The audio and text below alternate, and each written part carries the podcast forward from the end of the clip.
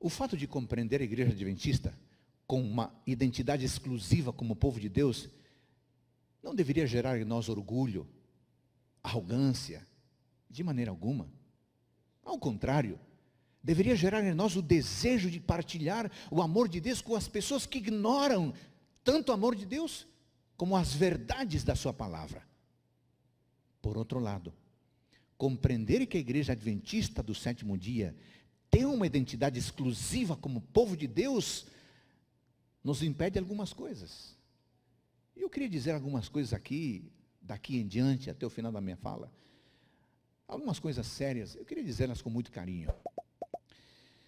Quando nós compreendemos que a igreja adventista tem uma identidade exclusiva como remanescente de Deus, nós não podemos sair por aí ensinando ou promovendo algumas coisas, como por exemplo, ecumenismo religioso. Alguns adventistas querem defender, e de fato defendem, o ecumenismo religioso. Alguns adventistas progressistas, liberais, defendem a eliminação das barreiras doutrinárias com a finalidade de exaltar o amor de Jesus. Parece bonito, né? Parece tocante. Mas não é correto. Porque não é bíblico. Não é correto. Porque não é bíblico. Essa expressão, vamos derrubar as barreiras doutrinárias, porque o que importa é o amor de Jesus, é apenas expressão de quem não quer se comprometer com a verdade. É apenas expressão de quem quer agradar todo mundo. E o pior, são palavras de quem quer viver como todo mundo, usando o disfarce da tolerância. Permita-me explicar isso. No livro de Apocalipse, os membros do povo remanescente são aqueles que guardam os mandamentos de Deus e têm o testemunho de Jesus. Isso é texto bíblico. Apocalipse 12, 17.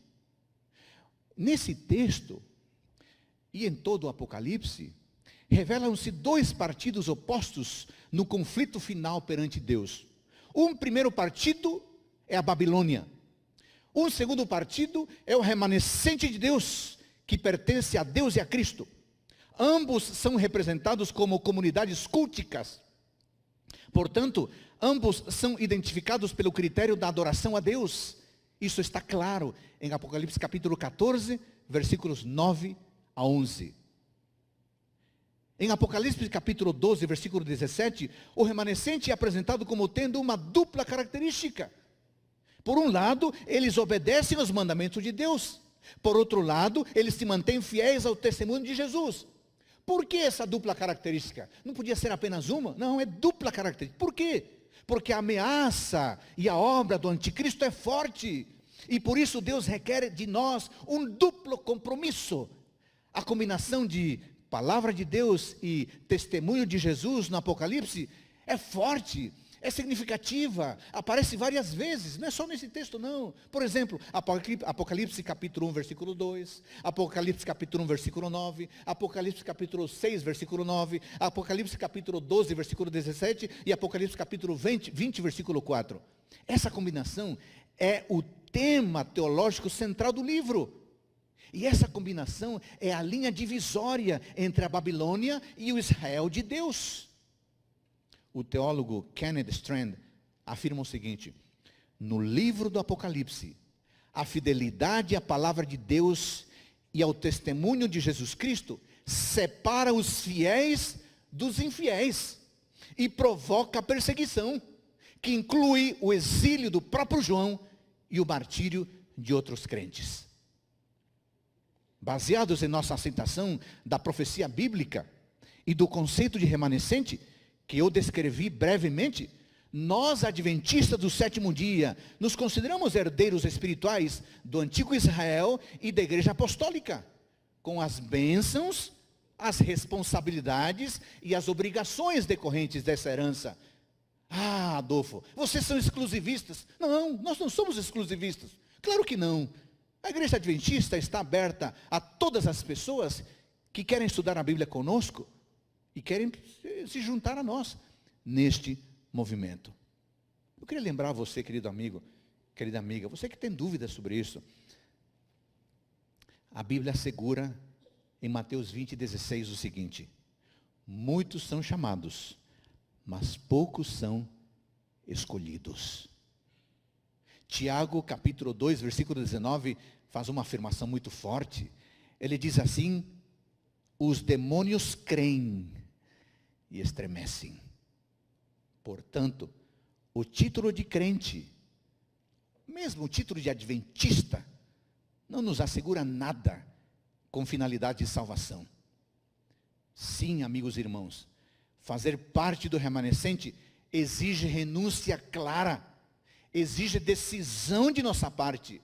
É preciso esforço, é preciso determinação para compor o povo remanescente de Deus.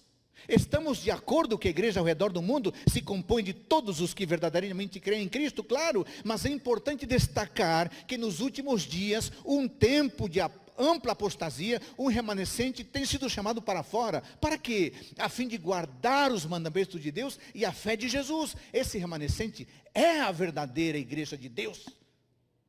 Eu vi hoje um, um pastor dizendo que não, o conceito, não há o conceito de igreja verdadeira. Você precisa ler Apocalipse, irmão. É claro que tem um conceito de igreja verdadeira. Senão o que, que estaria dizendo? Apocalipse 12, 17, 14, 12. Isso não é invenção da igreja adventista? Esse ensino apostólico puro. Quando Jesus voltar, ele procurará a igreja que tem fé, a igreja que tem perseverança, a igreja que guarda a lei de Deus, a igreja que se manteve unida a Ele na sagrada aliança. Eu vou caminhando para o fim. A igreja adventista nasceu pequena, e surgiu dos escombros de uma grande decepção. Desde seu início e através dos anos, houve quem previsse e até mesmo torcesse por seu fracasso. Mas houve também quem acreditasse em seu triunfo e trabalhasse para ele. Confiantes na direção divina, homens e mulheres investiram nessa causa tudo o que possuíam: tempo, bens e até a própria vida se em algum momento a nau adventista pareceu vacilar no mar da incerteza que assolava o mundo, por outro lado, pairava sobre todos a certeza de que Deus está na direção, conduzindo-nos ao porto seguro. A igreja adventista cresceu e se agiganta, fica cada vez maior, mas nós não podemos ignorar a nossa origem, a nossa história. Vale a pena conhecer os percalços da igreja os problemas do passado e tirar lições para o futuro, com a certeza de que a mão de Deus nos dirige soberanamente. Querido amigo e irmão, Deus tem um povo aqui na terra esse povo originou-se nos longínquos tempos do Antigo Testamento e tem a sua identidade confirmada nas páginas do Novo Testamento. Essa identidade foi ratificada pelos pioneiros da Igreja Adventista do sétimo dia e permanece hoje, não em forma de uma nação étnica, mas em forma de uma nação espiritual. Você, Adventista do sétimo dia, pertence a esse povo, ao remanescente de Deus e por isso precisa viver como um cidadão remanescente em seus primórdios. O Adventismo se resumia ao inexpressivo grupo de piedosos estudantes das profecias, sobreviventes do naufrágio milerita. Em seus anos formativos, parecia demasiado frágil, por vezes prestes a desaparecer. Esse grupo pequeno era vítima de escárnio, zombaria e desdém por parte de seus adversários e também era vítima de zombaria e desdém por parte de alguns de seus pretensos membros. Mas, sob a divina força do Espírito Santo, aqueles homens e mulheres lograram converter um tímido e excelente começo em um poderoso movimento profético. Os pioneiros do Adventismo trabalharam com grande entusiasmo na formação desta valiosa herança. Depois deles surgiu uma geração que, com dedicação, consolidou as estruturas desse movimento profético. Mas sabe o que acontece agora? Vemos com preocupação na igreja uma nova geração, conhecida por sua ausência de fervor denominacional. Quem são estes? são os adventistas por tradição, por costume, por herança, mas não por conversão. Nasceram na fé, no entanto, jamais experimentaram o milagre do novo nascimento. A este importante segmento da igreja se aplicam as severas palavras da fiel testemunha em Apocalipse 3, 15 e 16. Conheço as tuas obras, que nem és frio nem quente. Quem dera que fosses frio ou quente. Assim, porque és morno e nem és frio nem quente, estou a ponto de vomitar-te da minha boca. Eu fico muito preocupado que eu próprio seja desse grupo. Um simples adventista cultural. Não é isso que Deus quer. Porém, apesar desse espírito laodiciano que parece minar a validade do adventismo, coisa alguma deste mundo possui tanta segurança de êxito como a igreja de Cristo. A profetisa é, nos diz: nunca pensemos, muito menos falemos em fracasso na sua obra. Não é extraordinário? Nunca pensemos, muito menos falemos em fracasso em sua obra. Portanto, se tem alguém que está torcendo pela derrota da igreja, se alguém tem algum torcedor que espera ver a igreja dividida, se tem alguém que espera ver a igreja adventista quebrada, deixa eu falar uma coisa para você. Pode ficar esperando, que isso não vai acontecer. Sabe por quê? Porque isso não depende de nós. Não depende nem de você. E não depende de mim. Há um Deus poderoso que cuida desta igreja. Porque cuida do seu povo desde o Gênesis até o Apocalipse e até hoje. E não é você. E nem eu. Com as nossas imaturidades que vamos destruir o povo de Deus. Os adventistas do sétimo dia creem que foram chamados para proclamar a mensagem final de Deus. E é por isso que nós nos sacrificamos, é por isso que nós labutamos em grande medida. Para quê? Para cumprir aquilo que Deus nos deixou. Para que como igreja caminhemos firme, firmes, preparando um povo para a vinda de Jesus Cristo. Permita-me, depois desta abordagem rapidamente bíblica, eu fiquei pensando em cinco reflexões que eu quero destacar a partir de tudo que eu disse agora. Número um, a igreja adventista sempre foi alvo de ataques. E hoje não é diferente. A igreja adventista tem problemas? Claro que tem. A igreja adventista tem desafios? Claro que tem. Afinal de contas, a igreja é formada por pessoas. E onde há pessoas, podem haver problemas. Onde há pessoas, pode haver desafios. Mas aqui está a minha reflexão. Alguns adventistas estão em crise severa. E por isso, porque estão em crise, de maneira silenciosa, ou de maneira audível, de maneira velada, ou de maneira pública, por razões pessoais, ou por ignorância, ou por rebeldia, atacam a igreja em lugar de resolver seus próprios problemas e suas próprias crises pessoais. Assim fazendo, abandonam a segurança da arca de Deus para se aventurarem nas ideologias incertas do oceano das especulações humanas. Não vai dar certo, irmão. Não vai dar certo. Uma segunda reflexão.